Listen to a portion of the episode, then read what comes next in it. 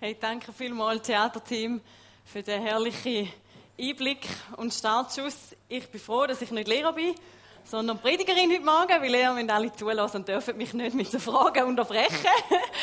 Aber ich glaube, es wird trotzdem die ein oder andere Frage heute Morgen beantwortet.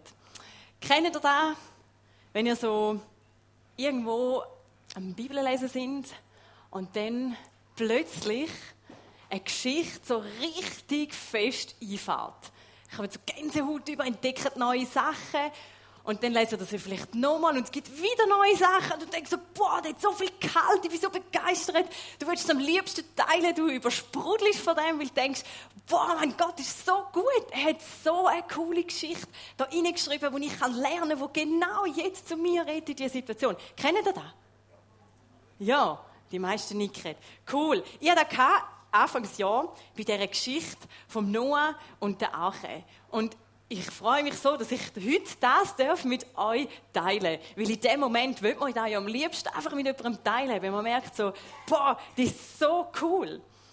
Wir gehen, wir tauchen heute miteinander ein in die Geschichte und ähm, ich glaube, es ist eine Geschichte, die definitiv oft ein bisschen unterschätzt wird, oder? So, bei den Kindern ist so klar, ja, das war mal der Noah, ist auf Schiff gegangen mit den Tieren und sind alle gerettet worden und mega happy clap, schön. Es gibt mega viele Kinderspielzeuge, eben für Badwannen oder auch ganze Spielplätze von der Arche Noah. Aber ich glaube, sie hat auch uns Älteren etwas zu sagen für unser Leben. Wir gehen mal, tauchen wir ein. Der Noah hat am Anfang, aus unserer Perspektive, zeitnah am Anfang der Bibel gelebt. Gott hat Erde gemacht, dann die Menschen und dann, wisst ihr, was dann kam? Der Sündenfall. Ein Kapitel später der erste Mord. Und dann kommt das Geschlechtsregister von Adam bis Noah und dann kommt schon die Geschichte vom Noah. Also ihr seht, es ist ganz am Anfang der Bibel. Das war aber bereits ziemlich lang her. Gewesen. Jetzt müssen wir mal wissen, hey, wie war denn die Lage dort? Gewesen? Ich meine, die Zeit dort war komplett anders. Gewesen. Wie haben die dort gelebt? Und dort tauchen wir in die Bibel ein und schauen, was dort alles steht. Am Anfang steht, Menschen haben sich vermehrt. Sie sind immer zahlreicher geworden. Gott hat ihnen da ja auch so aufgetragen. Aber leider mit dem, dass sie sich vermehrt haben, die Menschen, hat sich auch die Sünde ziemlich schnell vermehrt. Es steht, die Bosheit der Menschen war groß. Die Erde war voller Verbrechen. Die Gedanken waren durch und durch böse. Und es reute den Herrn, dass er den Menschen auf der Erde gemacht hatte. Und es bekümmerte ihn in sein Herz hinein. Und vielleicht denken wir jetzt so, hey Gott, hast du irgendetwas falsch geplant? Also du hast doch die Menschen wollen und jetzt bereust du schon wieder sechs Kapitel später. Das geht doch nicht, das geht nicht miteinander überein.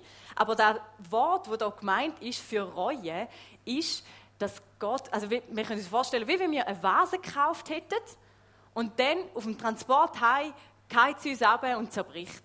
Es reut uns mega. Wir haben ja gewusst, das könnte passieren, oder? Weil es ja... Ähm, wenn, wenn sie auf hartem Boden fallen und wir sie loslassen. Aber gleichzeitig, es reut uns so fest, weil wir Geld für das ausgeben und wir hätten so gerne die Vase, wir sie schon gesehen daheim.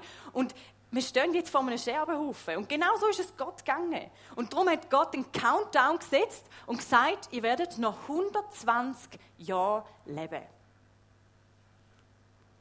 Und, no äh, und Gott beschließt einen Neustart mit der DNA vom Noah. Aber jetzt müssen wir auch wieder schauen, warum hat denn Gott ausgerechnet den Noah ausgewählt? Über den Noah steht geschrieben, Noah war ein rechtschaffener Mann, ganz im Gegensatz zu seinen Zeitgenossen. Wir sehen also einen Kontrast, oder? Der Noah und im Gegensatz zu den Zeitgenossen. Er ging seinen Weg mit Gott und hörte auf ihn. Jetzt können wir sagen, ja, hat jetzt Gott den Noah ausgewählt, weil er besonders guter Krampfer war. Der möchte sicher gute Arche bauen. Oder weil ich besonders talentiert war im Schreinerhandwerk, das er da gebraucht hat. Oder Zimmermann oder was auch immer noch die alles auf dem Schiff nachher hatten. Warum hat er den Noah ausgewählt? Es steht, er war ein rechtschaffener Mann, ein gerechter Mann. Es steht, im Gegensatz, er hat anders gelebt wie die anderen und er ist den Weg gegangen mit Gott. In anderen Übersetzungen heißt es auch, er ist in enger Gemeinschaft hat er gelebt mit Gott zusammen. Und der Noah Das einzige Kriterium, warum Gott ihn ausgewählt hat, sind diese Sachen gewesen. Also nicht da, wo wir vielleicht denken, wenn wir jemanden aussuchen, ja, der muss ein gut aussehen, der muss besonders begabt sein, der muss besonders gut arbeiten können, der muss viel Power haben, immer gesund sein, die Leistung können bringen. Hey, das sind Kriterien von Gott. Er war einfach an seinem Herz interessiert und darum hat er ihn ausgesucht für den Auftrag. Auftrag. Es steht auch ein bisschen weiter später, nur durch den Glauben baute Noah eine Arche, um seine Familie vor der Flut zu retten. Er gehorchte Gott, der ihn vor etwas warnte, das noch nicht zu sehen war. Sein Glaube war das Urteil über den Unglauben der übrigen Welt. Gott hat einen Mann gebraucht, der nicht auf das gelesen hat, was alle anderen rundherum sagen. Nicht auf das geschaut hat, was normal ist, so üblich und dem sich angepasst hat, sondern einfach nur auf das geschaut hat, was Gott ihm gesagt hat. Ich meine, immerhin hat er eine Arche bauen, wo niemand wirklich für nötig gehalten hat. Und er hat sich sicher dabei viele Kommentare müssen anhören vom Umfeld, wo gesagt haben, ähm, okay, was machst du da? Und nur aufgrund von dem Glauben hat er einen Auftrag von Gott bekommen mit immens großer Bedeutung. Und wir müssen den mal lesen, den Auftrag. Bau ein Schiff aus harzhaltigem Holz und dichte es innen und außen mit Teer ab. Bau anschließend Decks und Räume ein. Das Schiff soll 300 Ellen lang, 50 Ellen breit und 30 Ellen hoch sein. Eine Elle entspricht etwa 45 cm. Die Arche ist insgesamt 137 Meter lang. Ein Fußballfeld ist etwa 106 Meter lang, also noch ein bisschen länger. Ein kugellanges Ding, oder? Und dann 23 Meter breit, da können wir also zwei Schulzimmer aneinander setzen in der Länge, 14 Meter hoch, so sind bei uns auch ein bisschen die höheren Gebäude. Lass, lass unter dem Dach eine Öffnung, eine Elle breit frei, die rund um das Schiff geht. Leg dann drei Decks im Schiff an, unten in der Mitte und oben und setz an der Seite eine Tür ein. Wir sehen, Kriterien für die Arche sind nicht irgendwie Ästhetik gewesen. Also sie hat nicht besonders schön müssen aussehen und darum hat Gott gesagt, ja, lass da noch ein bisschen Lücke frei und dass es schön symmetrisch ist und so. Es ist auch, das Kriterium ist auch nicht die Geschwindigkeit, dass sie besonders schnell können irgendwie im Wasser sein. Das einzige Kriterium war die Stabilität, die Sicherheit, dass die dem tosenden Wasser von der Sintflut standhalten. Und versteht mich nicht falsch, Ästhetik darf es sein und ist auch gut. Auch in unseren Kirchen hinein. Wir haben ja das Versprechen nachher von Gott, dass es nicht eine globale Flut nochmal wird geben. Darum dürfen wir in diesem Bereich uns auch geben. Einfach die, die sich vom Deko-Team vielleicht angesprochen gefühlt haben jetzt. Der Noah hat den Auftrag bekommen für eine gigantische Kiste. Und warum soll er jetzt die Arche bauen? Sieh, ich werde die Erde mit einer Flut überschwemmen, um alles Lebendige auf ihr zu vernichten. Alles, was auf der Erde lebt, soll sterben.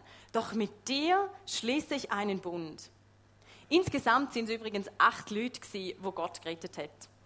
Bring ein Paar von jeder Tierart, ein Männchen und ein Weibchen in das Schiff, damit sie mit dir die Flut überleben. Und nimm genügend Nahrung für deine Familie und all die Tiere mit an Bord.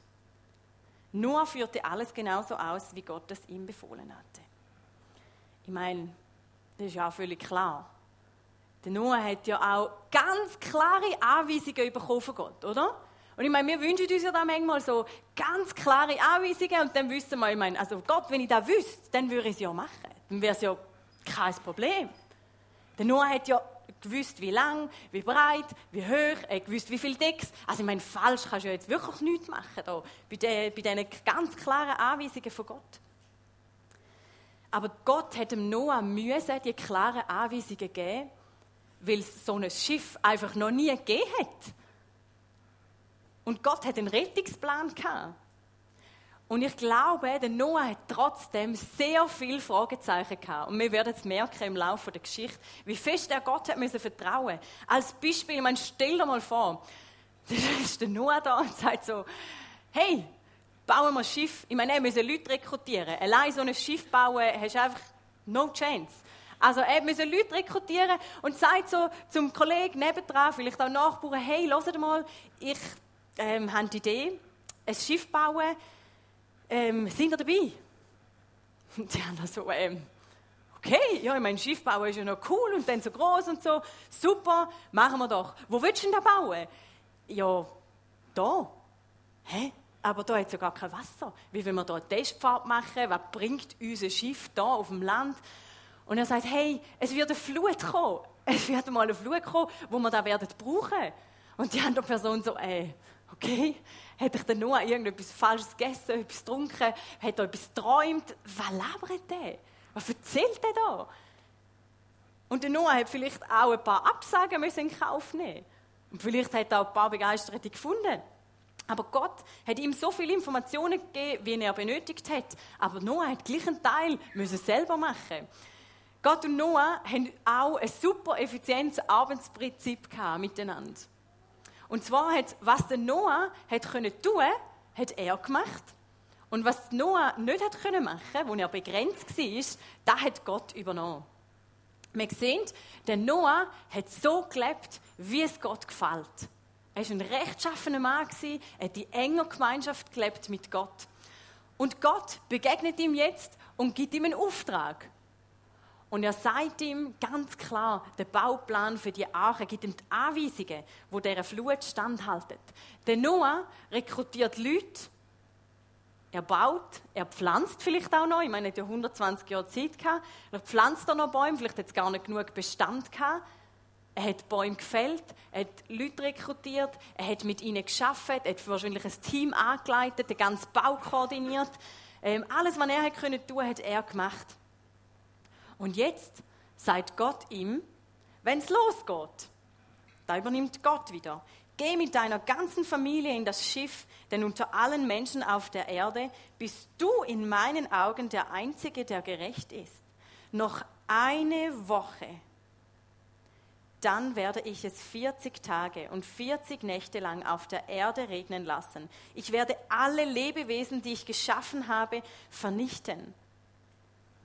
Und jetzt kommt wieder der Noah und es steht, Noah führte alles genauso aus, wie der Herr es ihm befohlen hatte. Und er ging mit seiner Frau, seinen Söhnen und deren Frauen an Bord des Schiffs, um sich vor der Flut in Sicherheit zu bringen. Ja, er ist auf dem Schiff, jetzt fehlen noch Tiere. Ich meine, wie geht das? Der Noah, Gott hat ihm nicht gesagt, ja, ich bringe die Tiere zu dir aufs Schiff. Aber er hat ihm gesagt, die Tiere müssen irgendwie aufs Schiff kommen. Und es steht, das tut wieder Gott. Die reinen und die unreinen Tiere, die Vögel und die Kriechtiere gingen paarweise zu Noah in das Schiff hinein, so wie Gott es befohlen hatte.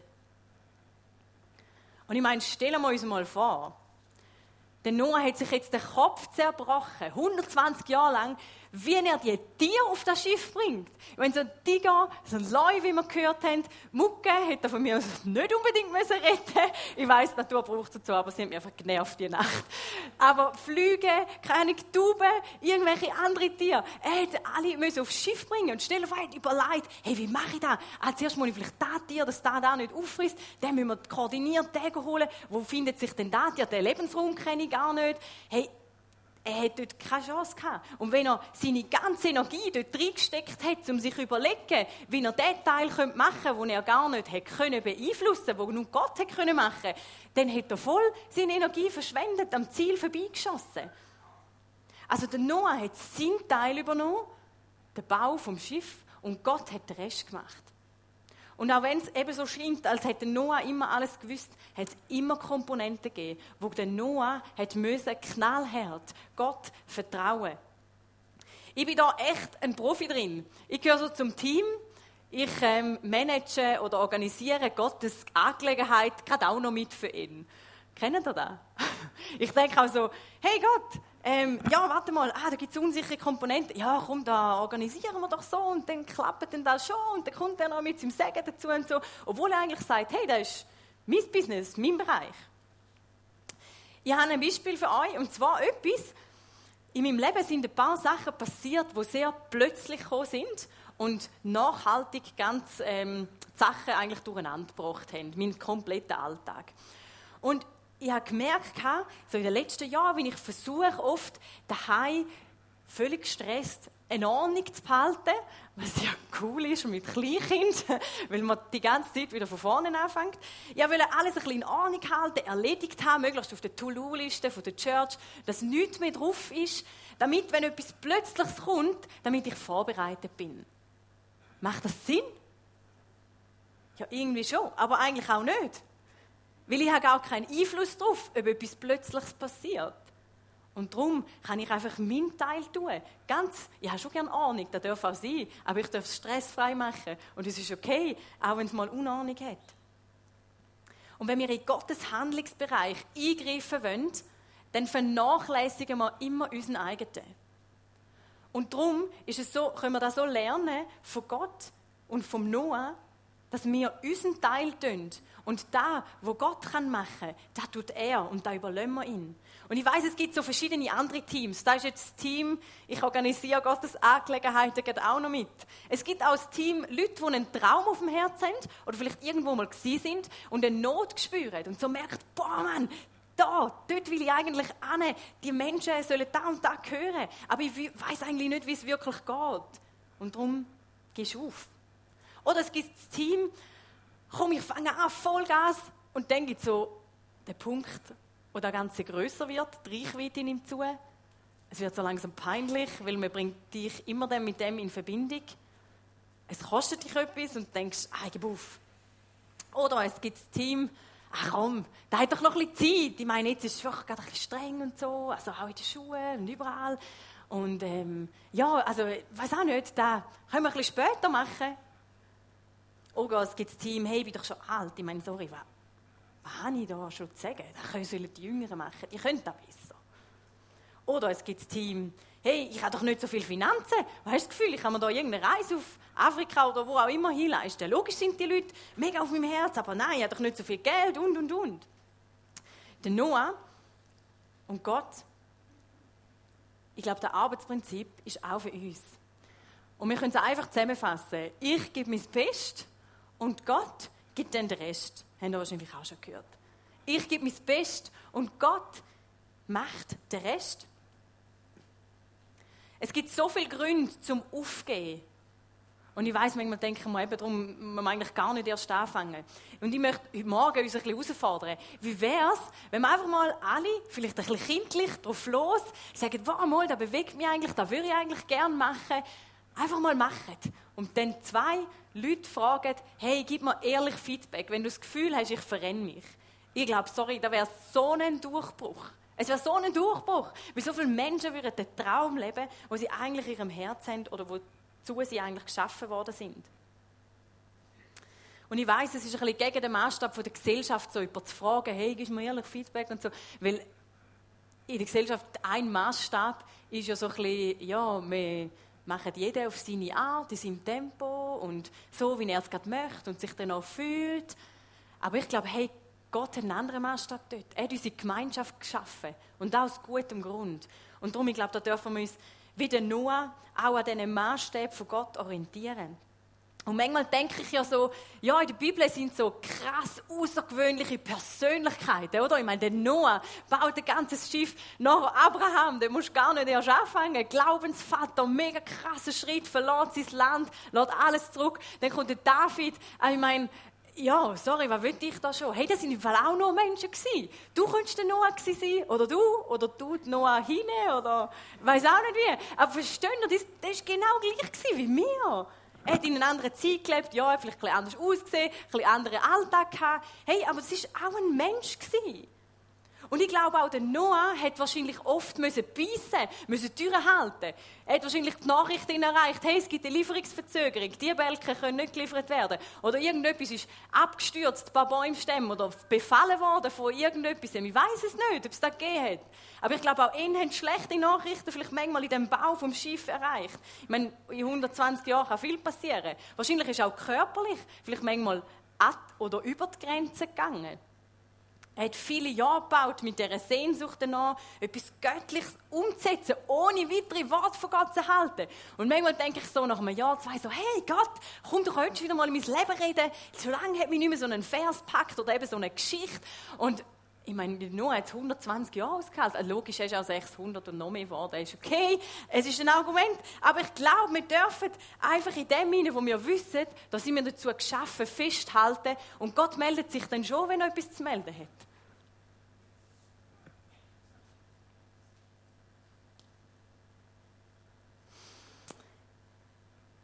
Ja, wir wissen auch, was unser Auftrag ist. Es steht ganz klar, mir, wo heute die ganze Bibel hat, steht es in der Bibel geschrieben. Und zwar in Matthäus heißt du sollst den Herrn, deinen Gott lieben, von ganzem Herzen, mit ganzer Seele und mit all deinen Gedanken. Das ist das erste und wichtigste Gebot. Ein weiteres ist genauso wichtig. Liebe deinen Nächsten wie dich selbst. Und ich erlebe den Auftrag von Gott so natürlich in meinem Leben. Ich suche nicht krampfhaft nach einer detailgemäß geplanten Arche, die ich zu bauen habe. Oder ich muss auch nicht verkrampft mein nächstes Missionsopfer suchen, wo ich irgendwie kann von Gott erzählen kann, ich habe Nachbarn. Und man kann sagen, ja, aber ich meine, du und alle, ihr seid mein Leiter, das ist ja schon irgendwie eine krasse Berufung. Hey, es ist alles Step by Step gekommen. Wir haben einfach Schritt für Schritt gelaufen. Das war nicht von Anfang an bei meiner Geburt klar, gewesen, dass ich mal wird landen. Und ich weiß auch nicht, wo ich wird sein, 20 Jahre.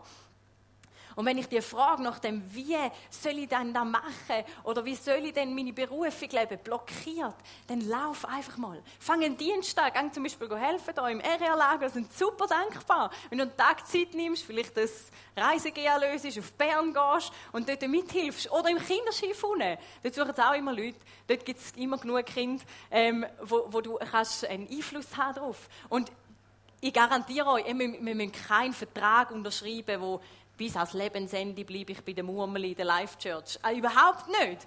Also du darfst auch nach einem halben Jahr sagen, hey, ich habe gemerkt, eigentlich bei den Eltern würde ich es mal gerne probieren. Oder vielleicht bei den Teenies. Oder vielleicht würde ich mal gerne äh, da oben im Stretto mitarbeiten. Einfach zum herausfinden. Wir haben die Leute, die wir in der Jugend geleitet haben, so ermutigt, sich einfach auszuprobieren. Weil genau dort drin erlebst du oft so, wie plötzlich so ein Funke überspringt und du plötzlich irgendeine Leidenschaft bekommst für etwas. Aber gehen wir wieder mal zurück zu der Geschichte. Mache Noah hat ja auch 120 Jahre gebaut, da können wir schon ein bisschen ausholen. der Noah hat gebaut und Gott hat gesagt, steig ein, in einer Woche geht es los. Jetzt muss ich noch wieder weiter.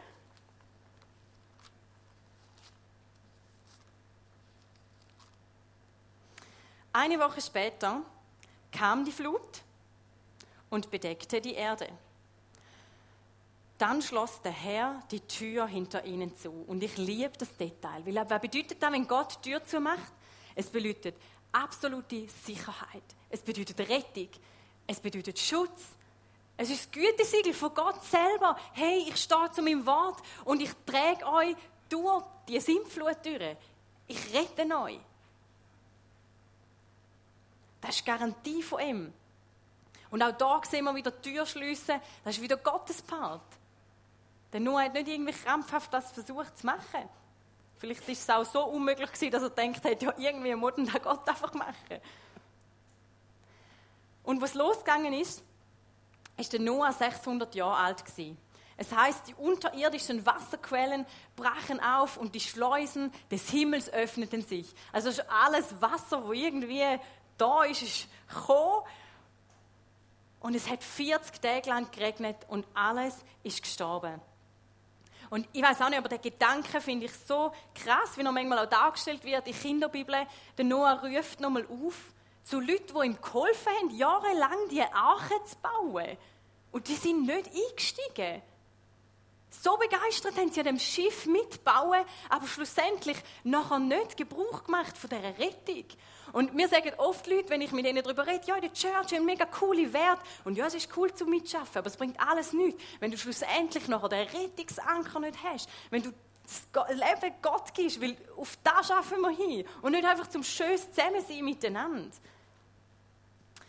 Der Noah blieb am Leben und die, die auf dem Schiff waren. Das Wasser ist gestiegen, 150 Tage lang, und dann ist die Flut zurückgegangen. Aber dann haben sie noch nicht umsteigen Es ist noch eine Weile gegangen.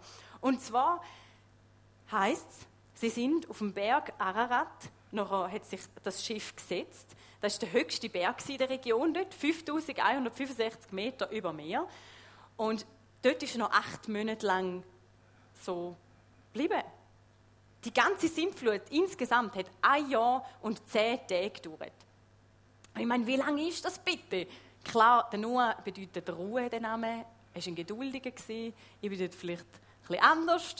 Aber trotzdem, klar bist du tief erfüllt und voller Dankbarkeit über die Rettung. Aber irgendwann siehst du so, die Fahrer neigen sich am Ende zu. Tiere finden es vielleicht auch nicht mehr so leise und geben gewisse Geräusche für sich. Du kannst vielleicht nicht mehr gleich gut schlafen. Du denkst so, okay, haben wir sowieso nie vorgestellt, zum Tierpfleger werden. Ich meine, Ackerbau war noch cool, oder? Hast noch ein Schiff. Aber ich meine, Tierpfleger, ah Mann, hoffentlich können die mal sich selber wieder versorgen. Und du hast keine Sonne, kein Tageslicht in diesem Ding hinein. Das Warten muss sich ewig angefühlt haben. Und wir sehen die Sehnsucht schon vom Noah, endlich können aus dem Schiff aussteigen. Und er zeigt folgende Situation. Es heißt nämlich, nach 40 Tagen öffnete Noah das Fenster, das er in das Schiff eingebaut hatte. Er ließ einen Raben frei, der aber hin und her flog, bis die Erde trocken war. Warum hätte Noah ein Rab freilassen? Rabe ernähren sich von einer bunten Vielfalt an Nahrung. Und man gewusst, wenn der Rab hätte können, ähm, überleben wenn irgendeine Art von Nahrung verfügbar war, dann hätte der Rab können überleben Und dann steht, dann ließ nur eine Taube fliegen, um zu sehen, ob das Wasser inzwischen abgeflossen war. Und warum jetzt eine Taube? Eine Taube, sie ist viel wählerischer als der Rab. Und man hat gewusst, wenn die Taube sich ernähren kann, dann, das bedeutet Leben dann können auch der Noah und seine Familie können überleben. Aber die schlechte Nachricht, die Taube fand keinen Platz, an dem sie sich niederlassen konnte, da das Wasser noch die ganze Erde bedeckte. Deshalb kehrte sie zum Schiff zurück. Noah streckte seine Hand aus und holte die Taube wieder zu sich in das Schiff. Und ich kann mir so vorstellen, Noah sein Gebet an dem Abend. So, hey, er geht sich auf die Knie. Hey Gott, ich kann nicht mehr. Lass mich endlich raus aus dem Schiff.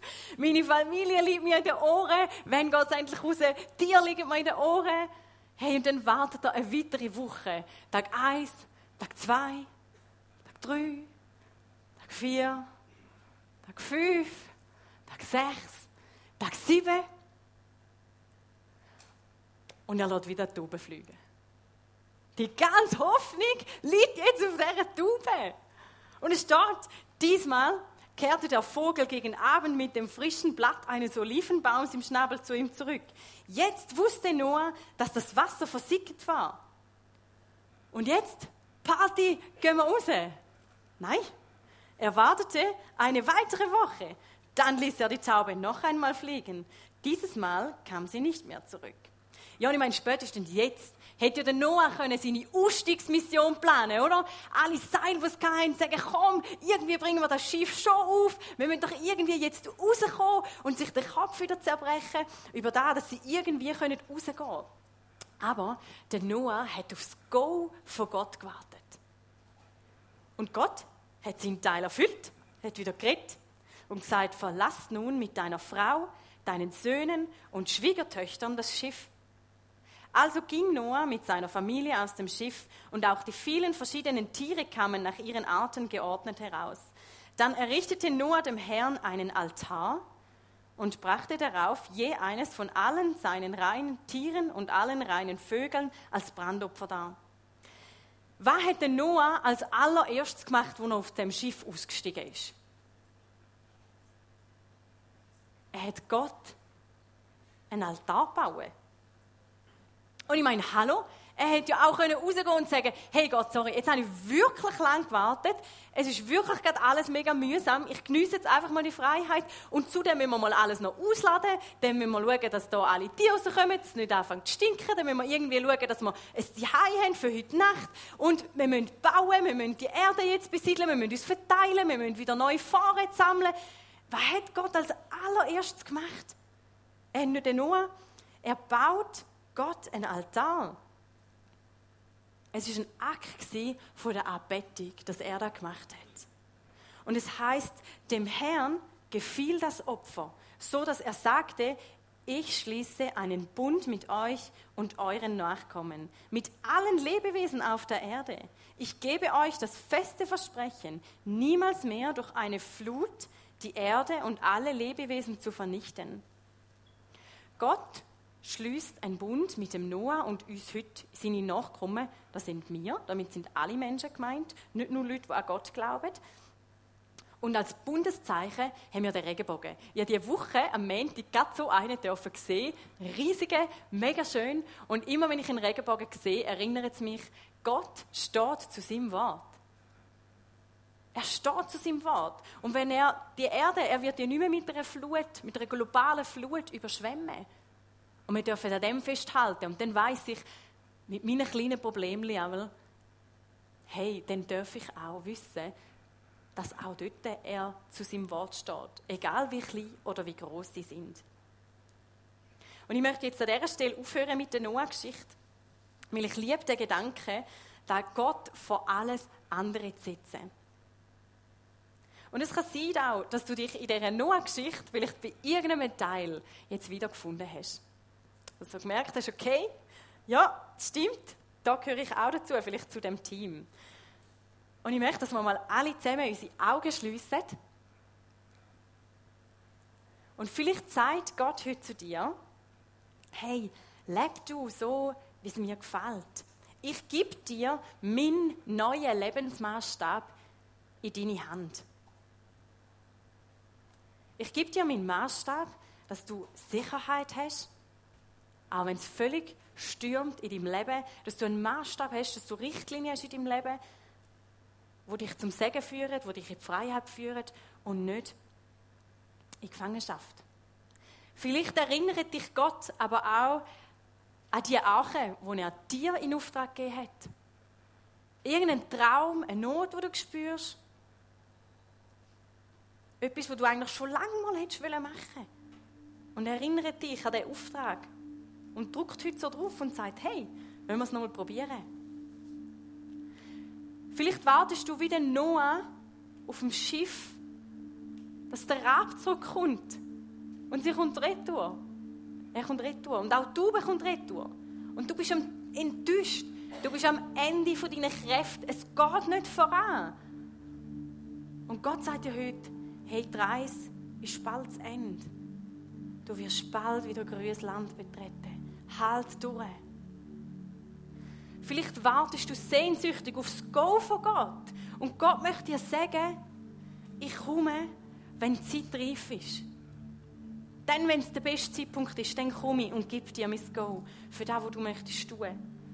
Vielleicht hast du dich total auch in der Arbeit verrennt. Und es hat dich einfach alles überschwappt von deinem Alltag.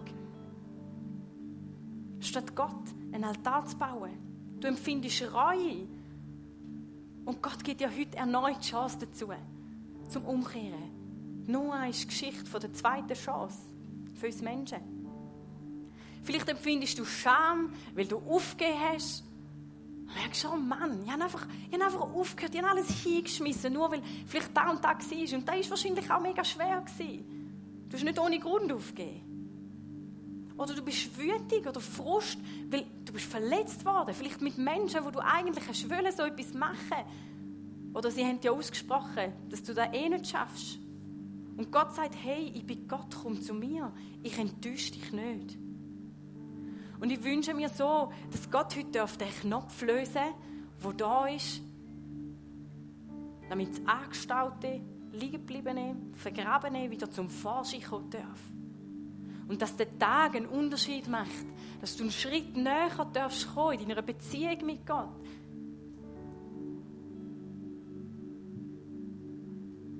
Ich möchte noch beten zum Abschluss. Herr, ich möchte dir Danke sagen für das, dass du jedem, jedem, der da sitzt, so viel hineingelegt hast. So viel. Du hast so eine Vielfalt geschenkt, die heute Morgen da sitzt.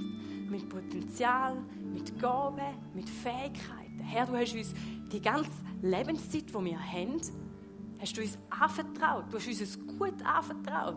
Unsere Zeit. Du hast uns auch unsere Finanzen, ein Umfeld, wo du uns zutraust. Herr, ich bitte dich so fest, dass du jetzt dort reinkommst, dass du die Knöpfe löst, dass Menschen dürfen frei werden von diesen Gedanken, die sie haben, Sachen, die sie blockieren. Im Namen von Jesus. Dass jetzt gerade Menschen dürfen den Knopf gelöst bekommen, den sie haben in ihrem Kopf. Oder sich daran hingehen, um den zu lösen. Dass Ketten dort, wo Menschen gebunden sind, gesprengt werden. Dass Blockaden, dass Mauern müssen fallen Herr, dass deine Kraft hineinkommt. Dort, wo Müdigkeit ist. Dort, wo chronisch, auch die Leute, die so viel krank sind, wo, wo Schmerzen müssen ertragen ich bitte dich, dass du jetzt reinkommst und wirkst und dass du redest, sodass Menschen mir heute dürfen einen Schritt näher an dein Herz kommen.